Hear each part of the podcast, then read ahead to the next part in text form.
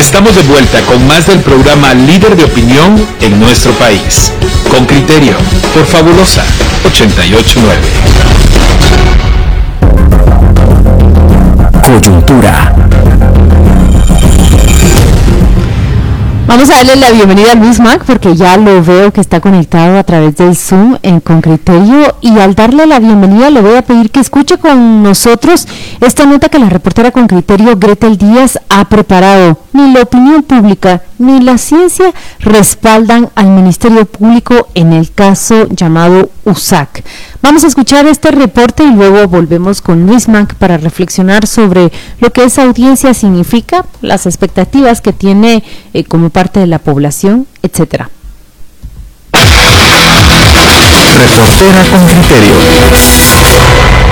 Hoy, 21 de noviembre, Javier Alonso de León Gómez, de 26 años, debería estar junto a sus compañeros en su graduación de licenciatura en Física Aplicada de la Universidad de San Carlos. En su lugar, de León Gómez debe presentarse ante el juez Víctor Manuel Cruz, para responder a la acusación del Ministerio Público por los delitos de depredación de bienes culturales y asociación ilícita en el marco de la toma de la USAC. Junto a otros cuatro profesionales y docentes, ya han guardado prisión cinco noches. El caso fue presentado por la Fiscalía de Delitos contra el Patrimonio Cultural de la Nación y apunta a 27 personas de participar o apoyar, incluso a través de mensajes en la red social de Twitter. La ocupación de la Universidad Estatal en protesta contra la elección del actual rector Walter Mazariegos. La acusación incluye a Bernardo Arevalo y Karin Herrera, presidente y vicepresidente electos por el movimiento Semilla. Este es el último proceso en la saga que Consuelo Porras, fiscal general, ha emprendido contra el partido político desde que en un sorpresivo resultado su binomio pasó a segunda vuelta electoral. En principio fue la cancelación de la agrupación política, procesados bajo la ley de criminalidad organizada, por dudosos señalamientos de irregularidades en la constitución del partido. Luego vinieron las acciones contra los resultados electorales, bajo la tesis que la suma de votos fue alterada y Semilla no merece una elección. Ministerio Público ha recibido un aluvión de comunicados de cámaras empresariales, organizaciones académicas, asociaciones civiles, entre otras, que rechazan esa acción. Aquí estamos ante el ridículo que yo recuerdo que hay por lo menos dos de las personas que están detenidas, donde el señalamiento es porque estuvieron presentes en una conferencia de prensa. No sé si alguien puede ir a una conferencia de prensa pueda depredar el patrimonio cultural.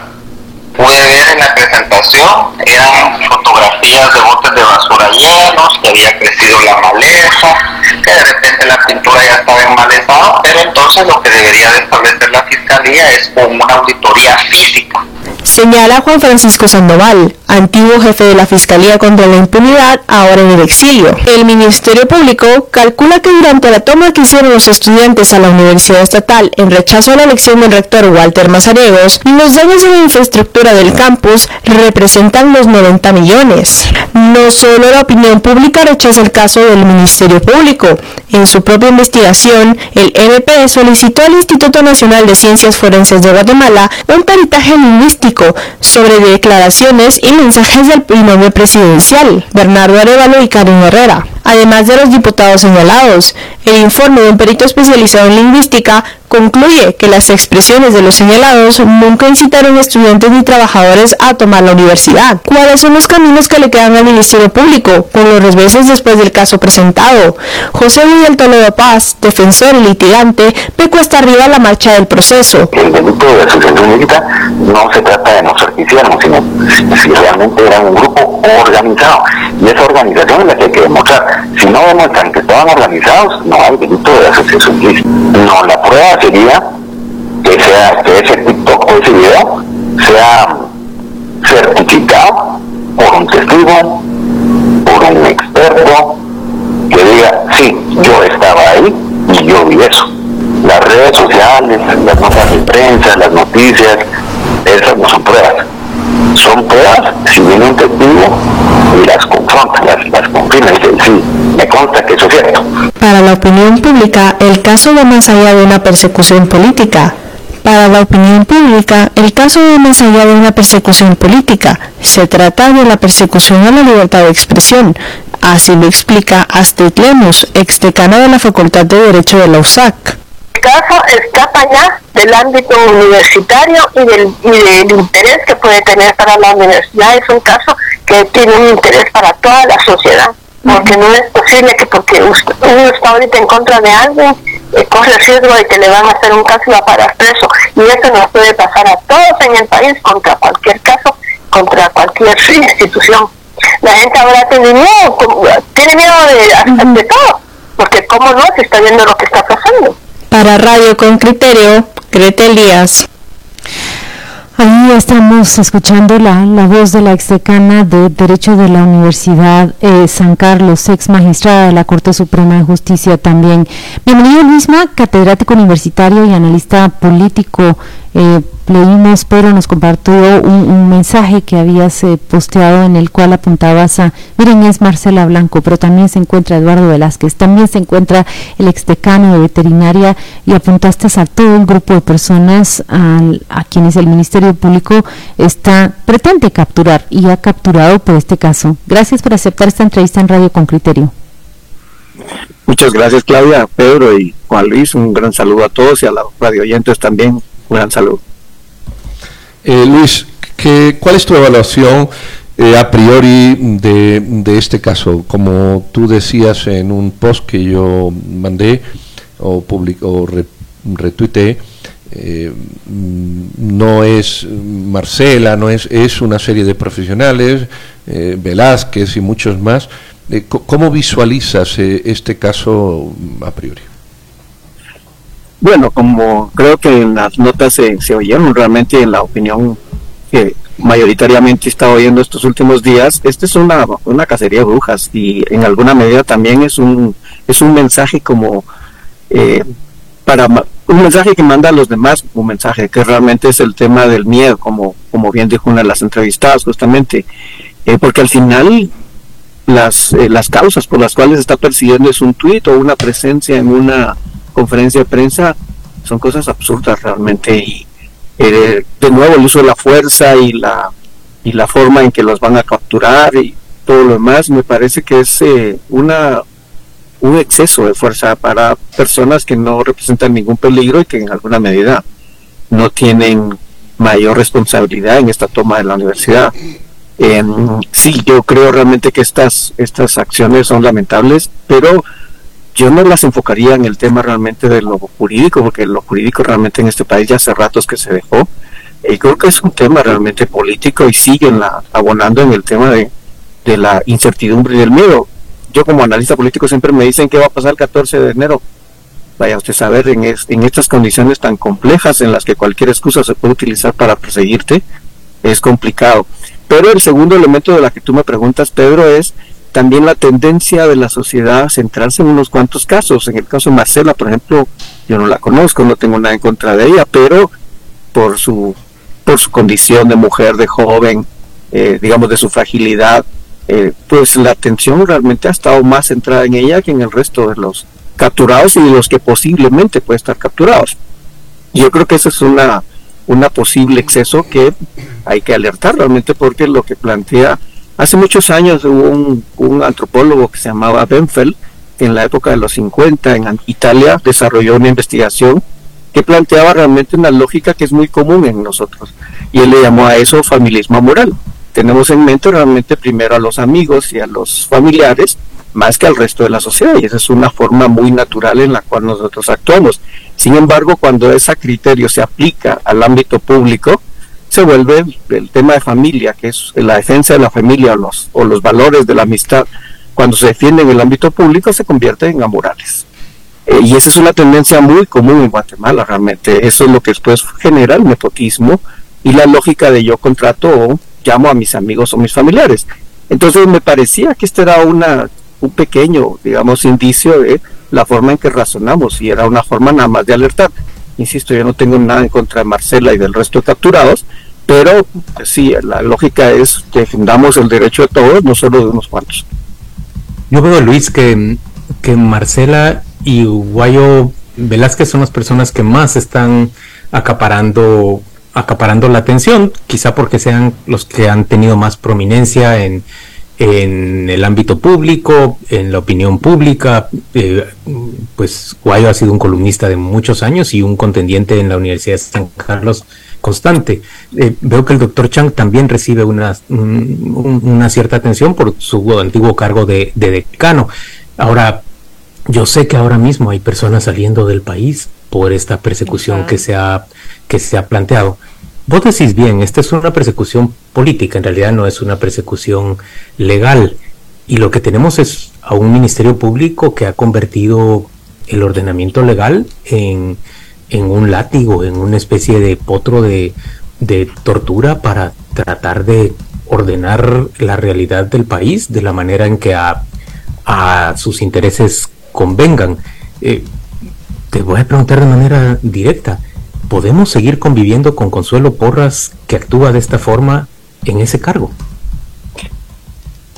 Bueno, yo creo que la respuesta es muy obvia, creo que no, realmente, pero el problema es cómo removerla sin violentar realmente el marco legal. Ese es quizás el problema más importante, aunque, bueno, creo que a, ellos no les importa eso, eh, pero... Pero a nosotros sí, eso es importante lo que dijiste, a nosotros sí. Exactamente, y ese quizás es el principal problema que ahora tenemos, ¿no? Eh, lamentablemente no hay un camino expedito eh, en la actual condición legal estructural que tiene Guatemala para poder removerla, eh, a menos que se socaven los, los, las bases políticas sobre las cuales ella está actuando, que los mismos aliados de ella la refrenen, porque nosotros tenemos pocos mecanismos para poderla frenar. Eh, pero ahí es donde está justamente lo complejo de esta coyuntura. Hay algunos días en que nos sentimos felices y nos sentimos muy contentos porque los signos van avanzando y otros en que nos despiertan con estas noticias terribles. Entonces es como una ruleta, ¿no? Un día muy arriba, muy otro día muy muy de, de no muy preocupados. Luis, ¿qué puede pasar en un caso en donde la opinión pública tiene a sus manos, por ejemplo, ese informe del INASIF que dice los mensajes de estas personas no están procurando una sedición, yo lo voy a decir de esa manera, eh, porque sedición lo que Consuelo Porras ha dicho que generaron estas 27 personas. Y tenemos este aluvión, esta lluvia de comunicados. Es que eh, yo veo que, uno más y uno más llega y no dejan de ser importantes porque sean eh, abundantes. ¿Qué pasa con un proceso cuando tiene prácticamente a una opinión pública indignada, como tú dijiste, y que tiene a, a este instituto de ciencia forense diciendo aquí no hay absolutamente ningún delito. ¿En qué papel queda el juez? ¿En qué papel queda el Ministerio Público?